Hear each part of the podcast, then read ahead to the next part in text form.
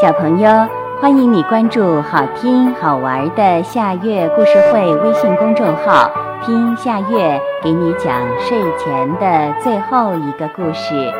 你准备好了吗？现在夏月故事会开始了。为什么鳄鱼不肯死在水里？在水族动物的王国里，鳄鱼是个捣乱分子，是鱼的冤家对头。鳄鱼饿了的时候，就从它睡觉的地方冲出来，抓住一条鱼，囫囵个儿的吞下去。幸亏它一来水里就有漩涡、有浪、有不平常的动荡，它也就常常被发觉。那时候，所有的鱼都得到了警告。大鱼小鱼就都游开逃命去了，但是鳄鱼早晚总可以抓住一条倒霉的鱼来当饭吃。这种情形常常发生，每一条鱼都害怕倒霉，只有靠了机会和运气才能侥幸的逃掉。后来那些鱼都苦恼的受不了了，可是。他们不知道用什么办法来摆脱那条饥饿的鳄鱼。不过有一天，在他们的一次大会上，一条小钉子鱼自告奋勇要去挑逗鳄鱼，跟他打一仗，替长期受害的全鱼族报仇雪恨。尽管这样一来，他自己一定是要丧命的。所有的鱼都大吃一惊，不过他们不相信他能有多大成就，但是他们让他去试试，因为他是一个出名的勇敢的小家伙。第二天，鳄鱼出来找食的时候，所有别的鱼都游开逃命去了，只有那条小钉子鱼刚好停留在鳄鱼面前，不过离得远一点儿。它的尾巴和鳍使劲儿地摇摆着，它的三个尖钉子都伸了出来，做好准备。一个在它的颈背上，余下的两个在它的嘴两边儿。鳄鱼一路冲过来的时候，它看见别的鱼都拼命游开了，只有这条小鱼一动不动。它来势汹汹地向前冲一下，那条小鱼就使劲哆嗦一下。他来到小鱼那儿，叫那个小东西让开，他好找一条值得一吃的鱼。可是那条小鱼居然说要跟他打一仗。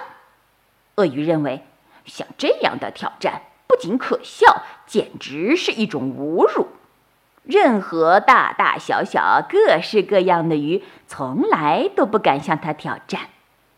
不过这鱼虽然小，既然挑战，就得应战。他还是向那条小鱼冲去，为的是赶快把它消灭掉。但是那条来挑战的小鱼缩起它的钉子，让鳄鱼把它吞下去了。当它进到鳄鱼那细皮嫩肉的喉咙的时候，它鼓足了劲儿，伸出它那三个钉子，狠狠地刺进鳄鱼的嫩喉咙的上方和两侧。鳄鱼被卡住了，它用尽力气想把小鱼咽下去，但是办不到。这时他慌了：“我不是吞过比这个大的多的鱼，也没卡住吗？这一卡就要了我的命了。”他咳得从头到尾浑身哆嗦。难道我真的会被卡死吗？那些鱼会多么高兴啊！假如我死在水里，他们会多么畅快地吃我的肉，还要围着我的骨头游泳。不行，我一定要到陆地上去。